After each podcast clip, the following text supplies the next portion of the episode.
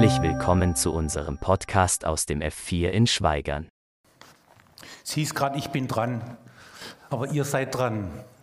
Zuzuhören. Schön, dass ihr da seid, dass ihr euch aufgemacht habt. Das finde ich gar nicht schlecht. Sonst würde ich nämlich hier heute Morgen oder heute Abend, besser gesagt, wir haben ja immer morgens Gottesdienst, alleine stehen. Das würde irgendwo nicht passen. Und wenn ich jetzt heute, am liebsten würde ich euch mitnehmen, dort nach Kapernaum oder das, was noch übrig ist von Kapernaum und das See Genezareth. Ähm, und ich würde es euch gerne zeigen, wie das dort aussieht. Aber ich mache es trotzdem, ich nehme euch mit, vielleicht auf eine andere Art, wie ihr hofft. Es ist auch ökologisch, viel ökologischer, wenn wir es auf den Weg machen, ganz ehrlich. Und es ist ein Lieblingstext von mir, das heißt, manche von euch kennen die Geschichte schon. Aber so wie Paulus gesagt hat, es verdrießt mich nicht, euch immer wieder das Gleiche zu erzählen. Vielleicht, also wer dann nachher sagt, ich kenne die Geschichte, soll halt rausgehen, sich einen Kaffee machen, aber nachher wieder reinkommen, dass er auf jeden Fall das Segen mitnehmen kann. Okay, also herzliche Einladung zum Kaffee machen. Wir befinden uns jetzt heute Morgen oder heute Abend, ich bin immer noch in Morgen drin, am See Genezareth. Und sehen ganz klein wenig, was sich dort zu ereignet. Also wenn Menschen sich aufmachen, ich möchte es euch ganz kurz, ich möchte. Nein, er mag nicht. Magst du mich von Hand weiter, genau, um was es geht heute? Ein weiter. Okay, äh, also wir beginnen mit Freundschaft. Wisst ihr, was Freundschaft ist? Dann müsst ihr sitzen bleiben, ich erkläre, ich erkläre es euch nachher. Äh, wisst ihr, was fromme Sensationslust ist? Besser, ihr wisst es nicht. Und wenn ihr es wisst, vielleicht seht ihr euch selber. Das wäre natürlich bitter, aber äh, ich sehe mich da manches Mal auch drin. Ein weiter. Genau. Dann geht es nochmal um Freundschaft, vielleicht auch um Bruderschaft, noch ein bisschen was mehr. Und jetzt nochmal ein weiter. Nächste Folie, nächstes, nicht, nicht vorwärts, bitte. Ach, ich war schuld, ich habe es nicht eingeschaltet. Genau, also es war meine Schuld, entschuldigt. Es geht um ein großes Ziel und ist wirklich ein großes Ziel. Und ich weiß, es gibt Leute, die würden sich freuen, dorthin zu kommen, weil es nicht was für sie selber ist, sondern weil es für jemand anders ist. Das ist immer das Schönste, das habe ich jetzt inzwischen festgestellt, da gehört ein bisschen Lebenserfahrung dazu. Das Schönste ist, wenn sich Menschen freuen, wenn meine Hand sich vorher bewegt hat. Das ist wirklich Oase. Also selber sich was schenken, schön, schöner aber, wenn irgendjemand sich ganz, ganz, ganz ehrlich freut. Okay? Natürlich, wie in jedem Leben auch, es gibt Zweifel. Stimmt es auch? Ist es auch wirklich wahr? Und ganz am Schluss äh, ein riesengroßes, ein riesengroßes Geschenk. Aber Lasst euch jetzt einfach mitnehmen, dort an den See Genezareth.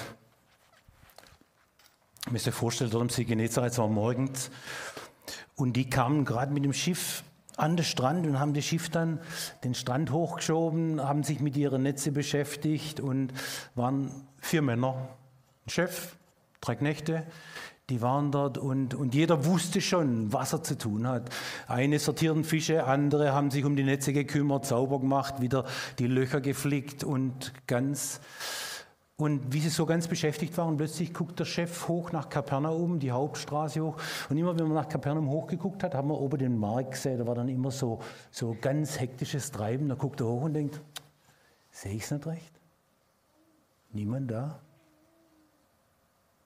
Hey, Wisst ihr, was er ist? Da ist ja gar niemand auf dem Markt, da ist ja gar niemand da. Keine Ahnung. Nee, nee, ich, ich habe nichts mitgekriegt. Es war einfach so. Es war einfach so. Und dann sagt er, ihr was? Ganz schnell, Fische schnell verstauen, wir nehmen die irgendwie unterm Boot, schnell rumdrehen, das fliegen lassen wir. Dann müssen wir gucken, nicht, dass irgendwas Schlimmes passiert wäre. Und er nimmt seine Freunde, steht auf und marschiert los und kommt, geht die Hauptstraße entlang, an den, den Häuser vorbei, kommt zum Markt. Und tatsächlich links und rechts die Marktstände, die standen da. Marktfrauen, weg. Und da kommt dann einer, Melonen, und drunter spielt das Kind im Dreck und sagt, wo ist deine Mama? Keine Ahnung. Dann geht er woanders und da stand noch die Kasse da, da stand dann dahinter so ein, so ein vielleicht Zehnjähriger hinter der Kasse, dass ja niemand was nimmt. Wo sind die hin? Dann sagt er nur, die sind, also das, das Haus von dem, von dem Schreiner da unten, unten am, am Strand auf der anderen Seite, die sind alle dorthin.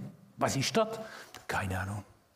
Und natürlich hoch die Landstraße, die wusste genau wohin und dann ging es eine ganz schmale Gasse runter. Und schon wenn man die Gasse, von da oben die Gasse runter geguckt hat zu dem Haus, sieht man, könnt ihr euch die Häuser vorstellen, so Schuhschachtel, damit den Eingang, links und rechts so ganz kleiner Durchbruch durch die Wand, dass ein klein wenig Licht reingeht in den Raum. Und dann stand das Haus davor, wie, wie, wenn, wie wenn alles rausquillen würde aus dem Haus. Lauter Leute. Und die laufen schnell runter, was da los ist. Und, und fragen, hey, was?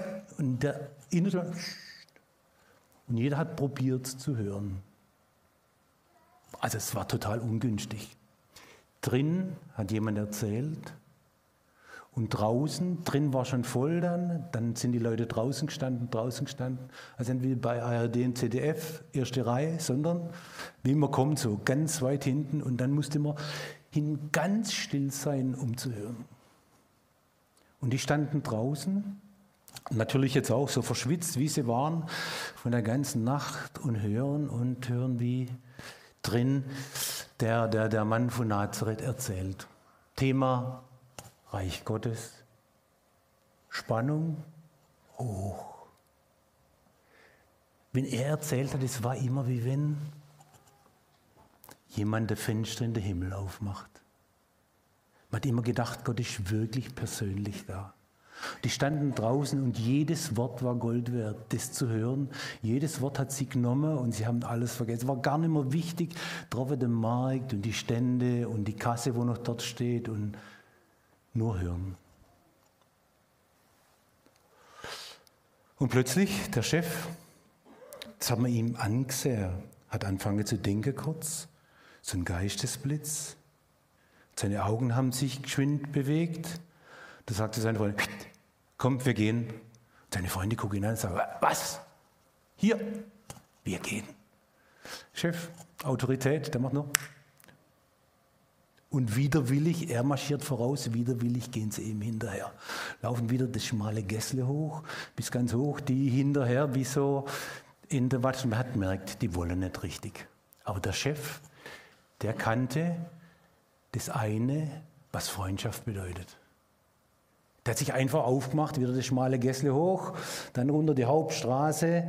Das eine Kind unter dem Melonenstand saß immer noch drunter, hat mit einer Melone hin und her, die war runtergefallen in der Zwischenzeit, hat immer noch gespielt. Und dann, dann am Markt, dann ist er rechts abgebogen, dem Zöllnerständle vorbei, raus.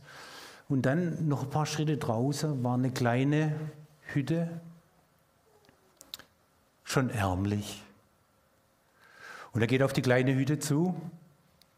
Da war eine Tür vorne dran, war so, also die Tür, wenn sie zu war, ist noch immer viel Licht reingefallen in den Raum.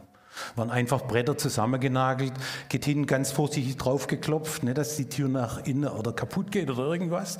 Und dann haben wir drinnen Stimme ganz leise, ja. Er sagt noch, wir sind's. Und dann geht er hin, nimmt die Tür, so so einem Lederriemen oben und festmacht, hebt sie klein wenig hoch, macht die Tür auf und es fällt so ein Lichtstrahl in den kleinen Raum rein. Und wenn man jetzt genau guckt, links unter der Ecke saß, sahen wir so ein paar Füße unter, unter einem Leintuch vorgucken. Füße, Durchmesser, ungefähr so. Hat man genau gesehen, der Mann der hat, ist wahrscheinlich noch nie oder auf jeden Fall schon lange nicht mehr auf seine eigenen Füße gestanden. Lag dort und der fragt, was wollt ihr hier? Und der Chef sagt nur, ich weiß, wir nehmen dich mit. Und er guckt ihn nur verwundert an mich. Warum? Meine Schwester war noch nicht da und hat mich, hat mich gewaschen. Ich kann nicht weg. Ich muss auf meine Schwester warten. Dann sagt er, nein, wir nehmen, das macht gar nichts aus. Wir wissen, wo dir geholfen werden kann. Nee, nee, lasst mich nur. Ich, mir geht's ja gut. Und dann dreht sich der Chef nur rum, guckt seine Männer an und sagt, bitte? Und dann gehen sie hin und nehmen die Matte in jeder Ecke, knüllen sie so zusammen, heben ihn hoch und er sagt, lasst mich doch hier.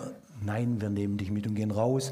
Und er bleibt an dem, an dem Türschwell noch mit dem Hintern hängen und dann ist er draußen und wie er draußen in der Sonne ist und deckt sich die Augen zu und, und kann gar nicht richtig gucken und, und merkt, wie er den, den, den, den Trampelpfad hochgetragen wird in Richtung Stadt und er denkt immer noch,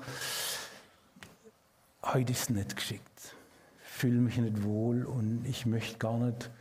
Und dann fragt er, und was ist da? Und er sagt, nur der Chef da drunter, der ist der, der dir helfen kann. Da bringen wir dich hin. Das machen wir auf jeden Fall. Kommen hoch, tragen ihn die Hauptstraße hoch, über den Markt, Hauptstraße, kleine Gasse runter und machen sich Ruf auf den Weg. Und jetzt passt mal auf. Freundschaft bedeutet, ich habe jemand so lieb, dass sein Leben Thema für mich ist, dass ich mich aufmache, dass ich sage, der ist mir wertvoll. Freundschaft kann manches Mal so sein, dass sie gar nicht so richtig demokratisch strukturiert ist. Nämlich, dass man auch manches Mal Leute ein klein wenig motiviert. Freundschaft ist mit, von einer Liebe motiviert, die die Menschen trägt, die sich Mühe macht, die nachdenkt, die überlegt. Und so habe ich die Empfindung. Freundschaft ist eigentlich der Gedanke, jemanden dorthin zu bringen, wo ihm tatsächlich geholfen werden kann. Habt ihr ein Bild vor Augen, ein Gesicht? Irgendjemand, nicht der so dünne Füße hat, sondern ganz normale. Wäre ja schon interessant. Habt ihr so jemand, für den ihr betet, um den ihr euch müht, dem ihr vielleicht auch ein Stück unbequem seid? Also wir werden nächste Woche Männerfest haben. Und ich fahre bei Fahrradfahrern mit, also so mein Alter und aufwärts, wir fahren viel Fahrrad. Und jetzt werde ich in der WhatsApp-Gruppe die Einladung fürs Männerfest verschicken. Und es kostet mich was. Und trotzdem tue ich es. Die haben, mir, die haben mir die Dolomite gezeigt, die haben mir viele, viele schöne Seiten dieser Welt gezeigt beim Fahrradfahren. Aber ich möchte ihnen was anderes zeigen. Ich möchte sie dorthin bringen, wo ihnen tatsächlich geholfen werden kann. Wäre doch cool, wenn sich sowas ereignen würde.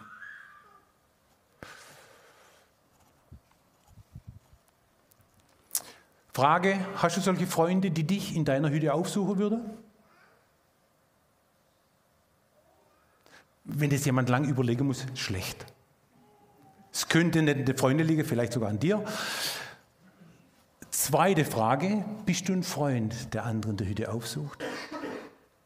Mich besucht niemand. Kennt ihr den Spruch? Besuchst du jemand?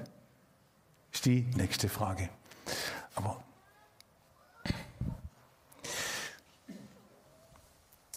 und die kommen den schmalen Weg runter von der Hauptstraße und kommen unten auf die Leute zu. Und dann drehen sich schon die ersten Neugierigen ganz kurz um, die haben dann Schritte hinter sich gehört und dann schnell wieder nach vorne und Totenstille, also so wie hier ungefähr, so leise, so still war es da, dass man auch jedes Wort hört. Und dann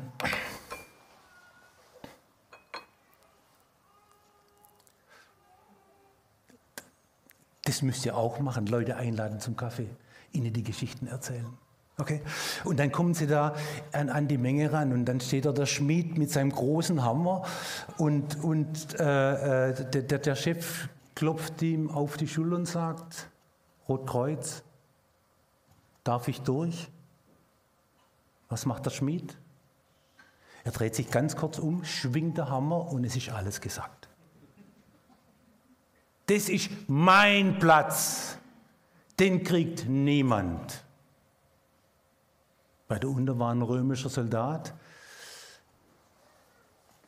der hat sowieso die Leute da gar nicht so richtig ernst genommen. Es war zu spannend.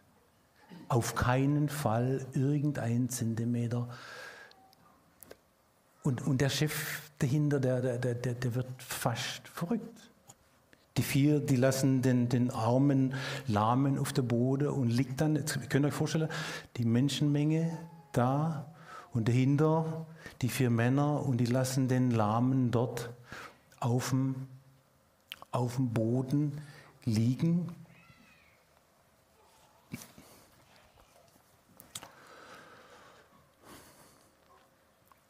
Die machen kein Unrecht. Die dürfen dort stehen. Das kann Ihnen niemand zum Vorwurf machen, dass Sie dazuhören wollen, dass er jedes Wort mitnimmt. Niemand kann Ihnen einen Vorwurf machen. Und trotzdem müsst ihr euch mal, müsst ihr euch mal das zu Gemüte führen. Eine fromme Sensationslust, irgendwo, hier bin ich. Und diese frommen Menschen merken gar nicht, dass sie dem im Weg stehen, was Gott mit Menschen vorhat. Habt ihr das? Ein komplizierter Satz. Plötzlich bildet man da eine Mauer und hindert andere, dass sie irgendwie zu Jesus gelangen können. Und sich alles rechtens, sich alles richtig, alles versteckt hinter einer Rechtgläubigkeit und hinter einer Gewissheit, ich bin auf dem rechten Weg, mein Platz, da gehöre ich hin, da bin ich daheim. Das ist eine Menge Kurzsichtigkeit, Unbeweglichkeit drin. Und ich, ich habe immer den Eindruck, Jesus macht uns flexibel. Nicht in dem, was wir glauben, das sind wir ganz fest, aber in dem, was wir tun. Dass man, dass man immer wieder neu überlegen kann, soll ich rücken, soll ich meine Gedanken, meine Vorstellungen korrigieren? Gehöre ich tatsächlich hierher? Ist Jesus hier bei mir? Gehört er wirklich hierher? Paulus sagt mal über die Juden, denn um euretwillen wird Gottes Namen gelästert unter den Heiden. Unter den Heiden. Was denkt ihr, wenn die Leute draußen entdecken, wir sind eine richtig feste Mauer, wo niemand durchkommt? Wäre richtig Käse. Mal ganz ehrlich, war deine Rechenschaft auch schon mal Menschen im Weg? Dein Argument in der Diskussion? Kennt ihr, kennt ihr die Diskussion, die man gewinnen will? Nicht um der Wahrheit willen, sondern um der eigenen Ehre willen. Und wenn, wenn um der eigenen Ehre willen Diskussion gewinnen, dann lässt man meistens so die Leichen am Straßenrand zurück. Da wird nachher niemand mehr mit einem reden. So in der Art und Weise. Natürlich, nach zwei Bier geht es dann wieder, aber vorher funktioniert es dann nicht mehr richtig. Aber nach zwei Bier erreicht man auch niemand mehr richtig. Das ist Ganz klar an der Stelle.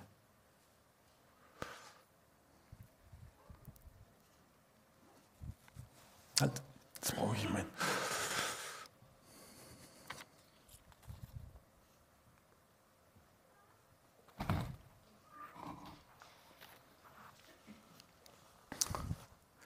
hätte dem Chef sein Gesicht sein sollen. Der war echt verzweifelt. Der hat gedacht, das kann nicht sein. Ist ja fast so, wie wenn die Ampel rot bliebe, wenn der Krankenwagen kommt. Das geht einfach nicht. Er saß da und dem Augenblick hat er wirklich kein, keine Sensorik mehr für das, was da vorne gepredigt wurde in dem Haus drin. Nichts mehr, war alles weg. Und plötzlich steht er da und bei manchen Leuten sieht man das tatsächlich, wenn die anfangen zu denken. Ich weiß nicht, kennt, kennt ihr Wiki? Also die Älteren kennen ja, ja genau, genau. So, so, so, genau, genau. Und plötzlich hat er ein Bild vor Augen. Wisst ihr, was es ist? Ein Bild vor Augen haben. Das ist eine Idee. Da kommt übrigens der Begriff Idee her. Ein griechischer Begriff eigentlich. Und zwar, da sieht jemand was.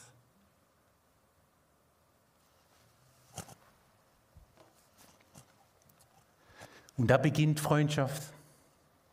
Plötzlich kann jemand über seine Situation, über seine Welt, über seine Person, über sein ganzes Sein rausgucken und sieht irgendwas und weiß genau, das ist stimmig, so gehört's. Aber er sieht's nur. Also nicht mit seinen Augen, sondern mit seinem inneren Auge. Also Paulus würde jetzt sagen an der Stelle im Epheserbrief mit dem Heiligen Geist, wie wir sehen, mit den Augen unseres Herzens. Plötzlich hat jemand eine zündende Idee. Das machen wir. Weiß nicht, habt ihr auch Ideen manches Mal? Also klar, klar, ich könnte mir das kaufen, dann geht man nach eBay und hat dann so, so die Idee, das könnte ich brauchen. Und nachher war die Idee gar nicht so gut. Ich kenne das auch. Genau.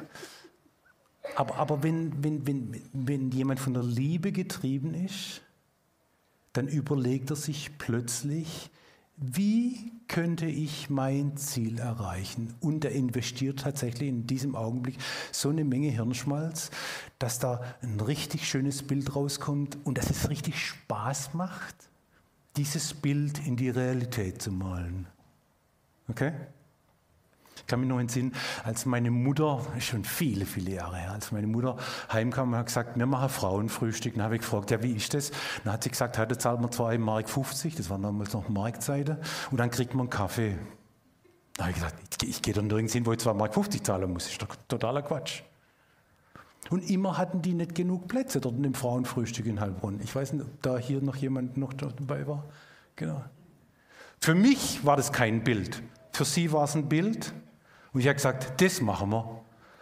Und dann ist sie dann drauf zugegangen und da ist was richtig Schönes draus geworden. Merkt ihr, was Ideen machen, was Liebe macht, was Liebe mit unseren Gedanken macht?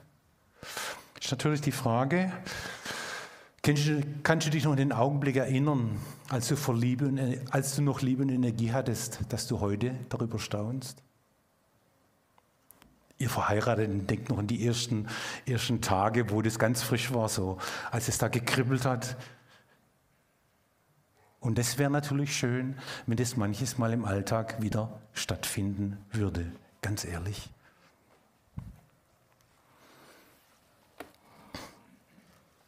Nachdem sich der Chef die Nase gerieben hatte, dreht er sich um zu seinen Freunden und sagt, und alle wussten, es geht weiter, wussten nicht wohin, aber wussten, auf den Chef kann man sich verlassen bücken sich und die, die, und, die, und die Matte, die war schon ganz zerknüllt in der Ecke und, und, und heben die Matte wieder hoch. Das hat schon richtig gut gepasst. Der eine hat sich nochmal rumgewickelt, dass es auch wirklich hält. Und dann gehen sie ums Haus rum und sehen hinterm Haus die schmale Treppe aufs Dach. Also der an den Ort, wo man abends den Feierabend verbringt. Kühl, schön, dunkel, ruhig. Wie der auf der Matte das sieht, hat sofort kapiert, hat gesagt, nein, und dann haben sie tatsächlich das Wagnis, sind sie eingegangen und sind dann auf die Treppe zu. Und dann muss man so ein bisschen versetzt gehen. Und es war schon spannend, so dass man sich aneinander halten musste. Und ging tatsächlich Stufe für Stufe für Stufe für Stufe hoch aufs Dach. Und oben angekommen, das war schon fast materialverachtend, geht der Chef hin und gräbt mit, mit, mit den bloßen Fingern, gräbt in den Lehm von dem Dach rein und versucht das Gras zu erwischen und reißt dort Stück für Stück Gras aus dem Dach. Darf er das? Hä? Juckt, also ihn juckt es nicht. Ihm tut es auch nicht weh in den Finger. Der ist nämlich getrieben. Der, ist von der, der, der, der, merkt es gar nicht. Also mit meiner, die linke ist, ist eine Gitarrehand, die wird es auch nicht merken, aber die rechte, das wäre ein bisschen was anderes. Genau. Und reißt Stück für Stück raus. Jetzt müsst ihr euch vorstellen, drin in dem Raum, zweite Reihe, sitzt der Hausbesitzer und irgendwann denkt er sich, Dachfenster,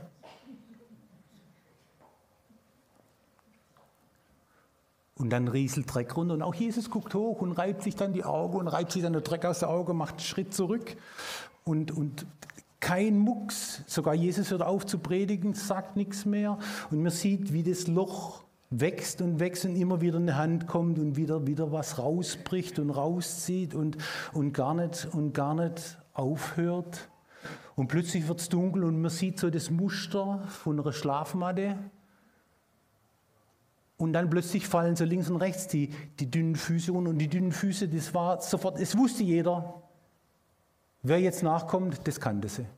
Und haben wir dann nur noch am Ende gesehen, wie jedes Ende von der Matte, so eine Schnur und ganz und da müsst die Augen, alle Augen. Und, und, und plötzlich kommt da jemand, kommt da jemand vor denen zum Liegen. Und hier tatsächlich sind wir an dem großen Ziel, dass jemand sagt, wir müssen jemand vor Jesus abladen. Und wenn wir dort angekommen sind, dann kann Großes passieren. Dann kann wirklich Großes passieren. Das war das große Ziel. Für das haben sie sich einen Teil der Predigt entgehen lassen. Für das haben sie sich Feinde gemacht auf dem Weg dorthin. Für das haben sie das Wagnis genommen, aufs Dach zu gehen. Für das haben sie sogar die Verpflichtung eingegangen, dem armen Mann, dem das Haus gehört hat, wieder das Dach nachher frisch zu decken.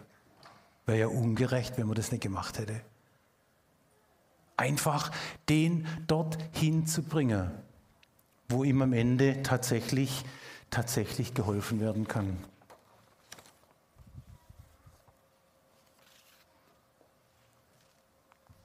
Nochmal die Frage, kennst du Menschen, die du gern für Jesus ablegen möchtest?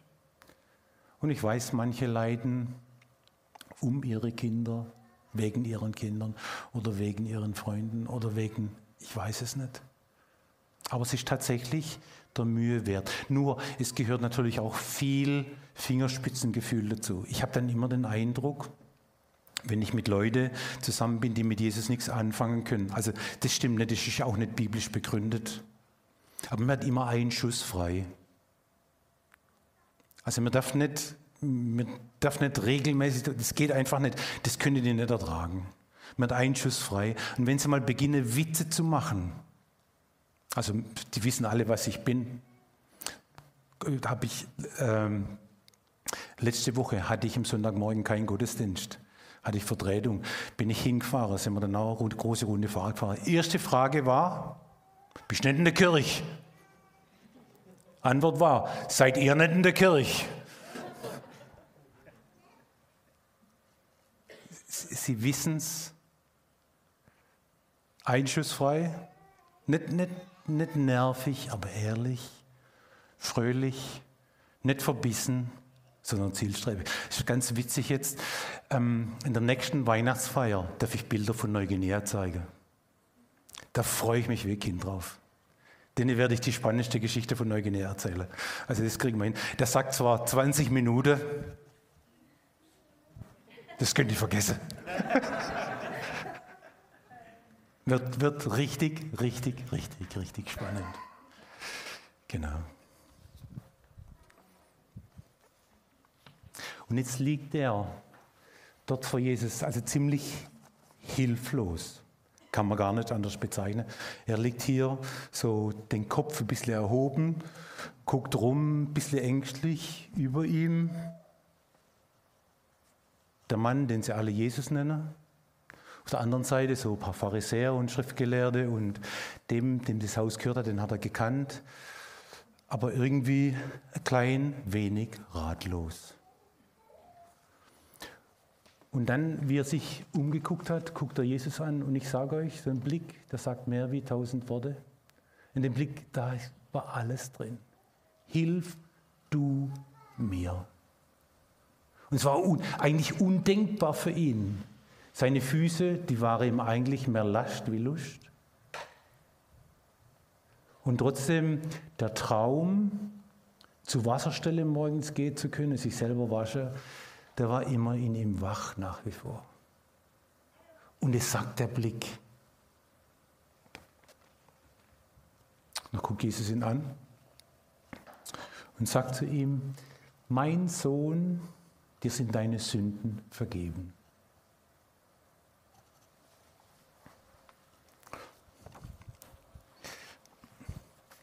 Das sage ich jetzt einfach. Vielleicht war er so enttäuscht wie der eBay-Empfänger, der plötzlich merkt, jetzt hat er sich das Falsche bestellt. Er wollte laufen können. Das Theologische, das war jetzt gar nicht so wichtig für ihn. Und es wäre mir genauso gegangen. Ich komme dorthin und denke natürlich, das hätte auch mein Freund zu mir sagen können. Da hätte ich jetzt nicht hierher. Die ganze, die ganze, da ausgestellt wie so Nofretete, wo die Leute dann vorbeigehen können. Das war alles gar nicht so wichtig, sondern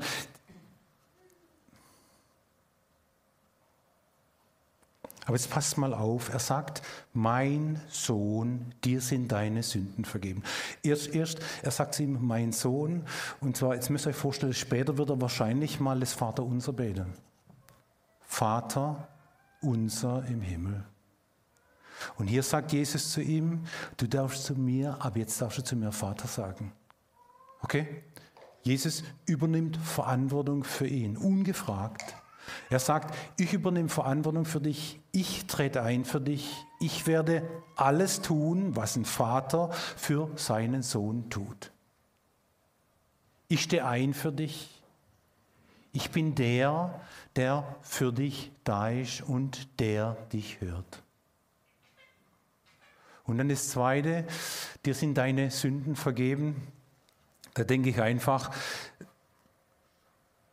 im Grunde muss man an der Stelle sagen, ist so wunderbar, dass ich nicht verantwortungslos sein kann, sondern dass mir die Verantwortung für mein Tun im letzten Grunde abgenommen wird.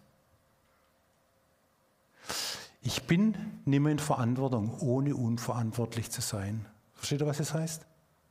Ich darf plötzlich Fehler machen, ich darf plötzlich ich sein, ich darf plötzlich zu kurz kommen. Das heißt, dir sind deine Sünden vergeben. Ich darf plötzlich Fehler machen, darf das Leben probieren, darf Dinge wagen, darf unterwegs sein. Wisst ihr was? Ich darf predigen. Luther sagt, und wenn du dann von der Predigt runtergehst und sagst, ah, das war cool, den habe ich es gesagt, schon wieder die erste Sünde auf meinem Weg. Okay? Ich darf ganz einfach sein, fehlbar sein, weil ich weiß, mir begegnet jemand und er nimmt den Druck von mir. Er nimmt mich aus dem Hamsterrad der Sünde. Ich muss nicht mehr, sondern ich darf. Ich muss nicht mehr genießen. Ich muss nicht mehr bestrebt sein, nichts zu verpassen. Im Grunde verpasse ich mit ihm gar nichts mehr. Ich brauche nicht mehr die Macht wie eine Droge. Ich bin nämlich frei in ihm. Er hat mich mächtig gemacht. Wisst ihr was? Die Macht über andere ist eine Droge. Die Macht über sich selber ist eine Gabe. Da kann jemand plötzlich mit sich umgehen und kann sagen, also mit mir und das finde ich immer das Schwierigste, mich in Grenze zu Also meine Kinder, meine Jungschar, ich mache viel Jungschar, da mit der Peitsche reingehen und sage, Freunde, Ruhe jetzt, jetzt geht's weiter und so. Ein Praktikant sagte zu mir mal, ich wäre autoritär. Kann sein, Kinder kommen trotzdem. Genau. Aber versteht ihr? Er nimmt mich raus, aus dem ich muss und macht mich zu jemand, ich, ich darf tatsächlich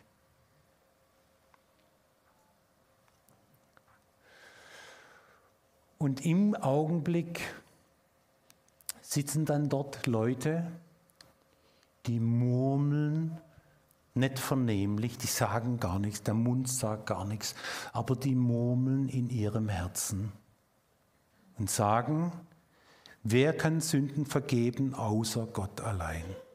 Das kann doch gar nicht sein.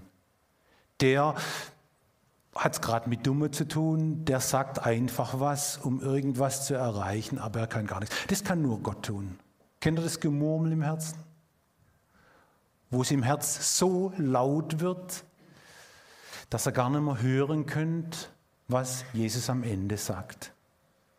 Das Murmeln im Herzen, das Unruhigsein. Und manches Mal wäre es doch eigentlich mal wieder cool, Jesus reden zu lassen.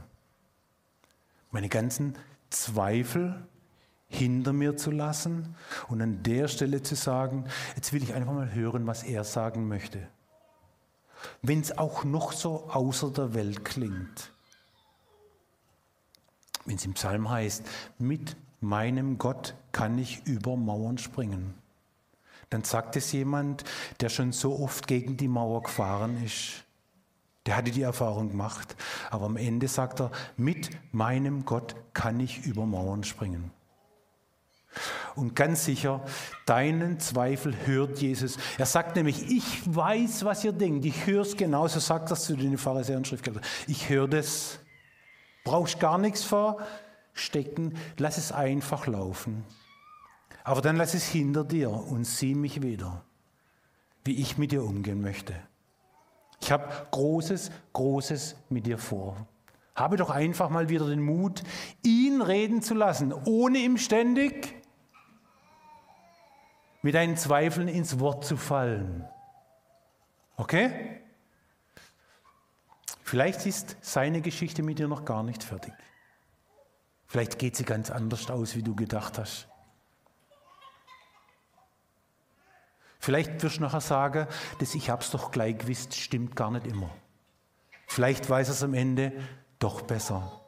Wäre ganz, ganz, ganz interessant.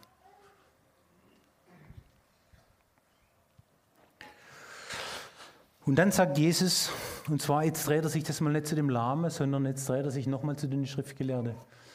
Und dass ihr auch merkt, dass der Sohn des Menschen Macht hat, Sünden zu vergeben. Und jetzt dreht er sich zu dem Lahmen und sagt zu ihm, nimm dein Bett und geh heim.